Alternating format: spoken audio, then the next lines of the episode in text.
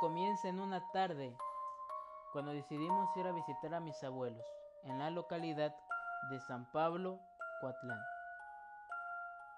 que se encuentra como a dos horas y media de la ciudad de Oaxaca de Juárez. Les habíamos preparado algunas cosas que le íbamos a llevar. Eran a las dos y media de la tarde cuando decidimos partir, llegando a cierta localidad. Saludamos a mis abuelos, les entregamos sus cosas y nos pusimos a platicar un rato. Mi abuela, como es de costumbre cuando llegamos a verla, saca un platón lleno de frutas y entre de ellas se encontraba unos mangos verdes que para mí son mis favoritos. Ella sacó un poco de sal de chile, de gusanito, como lo llamamos nosotros aquí en Oaxaca, es tradicional para las botanas y para cualquier cosa que le quieras poner picante.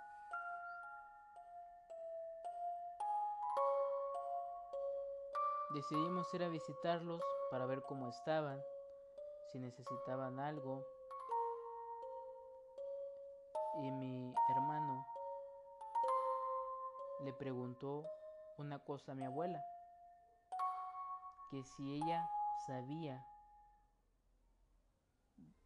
de una partera que se encontraba en el pueblo, que si todavía estaba viva.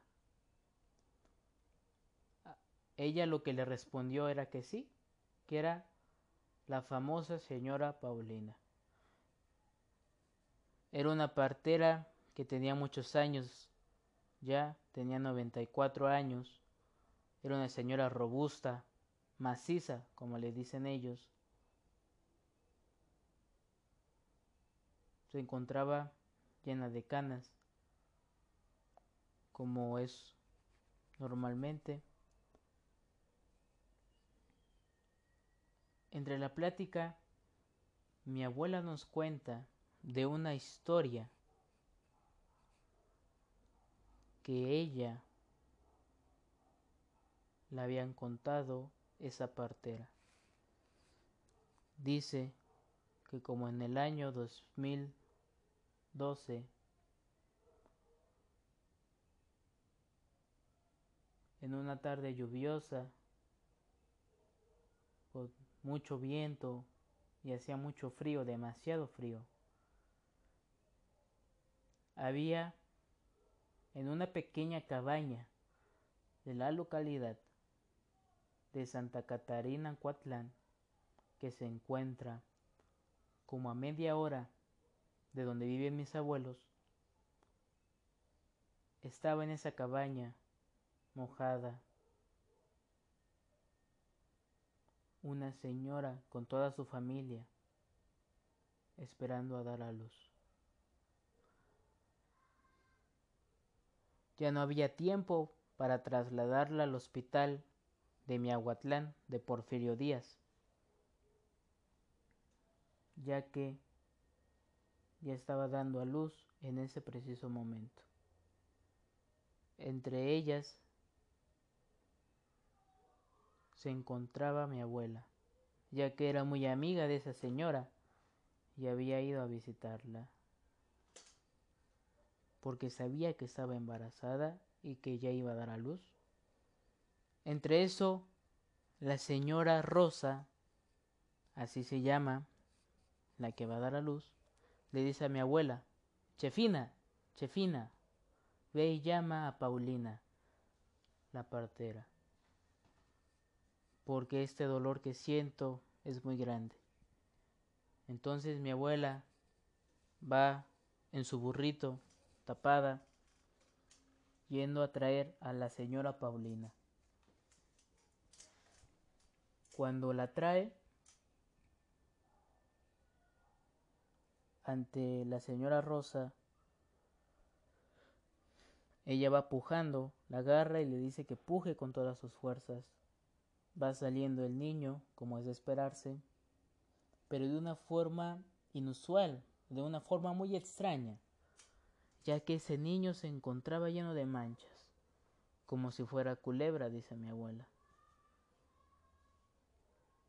Cuenta mi abuela que ese niño tenía una cola un poquito larga y que era algo muy extraño, algo de sorprenderse.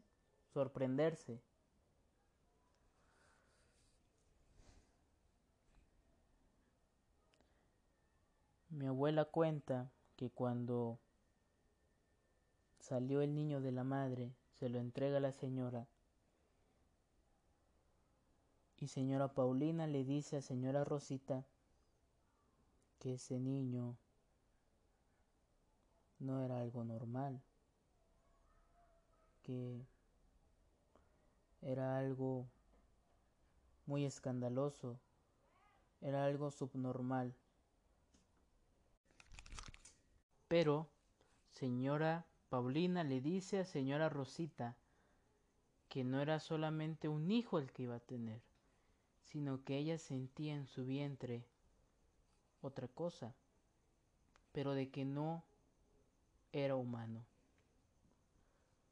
Nada la casualidad que la madre dio a luz un hijo y una serpiente. Yo igual me quedé muy admirado, ya que no le podía creer a mi abuela pero ella afirma que lo vio con sus propios ojos a la serpiente. La serpiente, una culebra chiquita como de 20 centímetros, sale de señora Rosita y se va, se escabulle, se arrastra por el suelo. Entre eso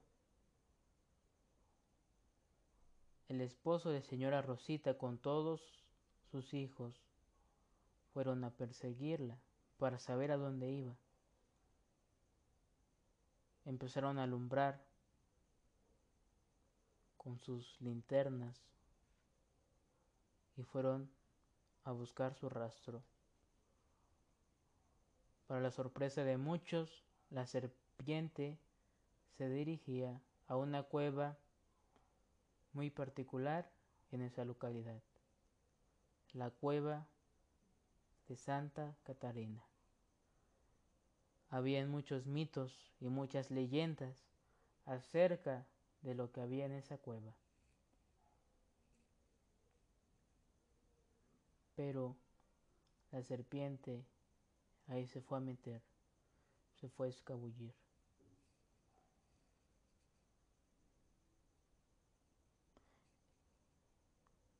Ellos no lo podían creer, que cómo había dado a luz una serpiente. Al niño con el paso de los meses se le cayó su cola, se secó, se cayó. Él hasta ahorita sigue llevando una vida normal, aunque dicen que es muy aislado, es muy reservado que casi los demás niños no se juntan con él, pues por lo que tiene manchas y esa particularidad de su piel y de su hermano, como él dice, la serpiente. Mi abuela cuenta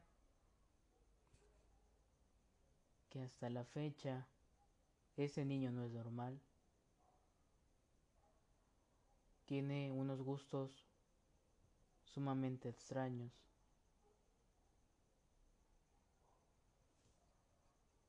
Y que toda su familia no es normal, por lo que decidieron irse del pueblo. Decidieron salir de su lugar de origen por la discriminación que le tenían hacia el niño y porque esa familia había dejado de qué hablar en Santa Catarina, Coatlán.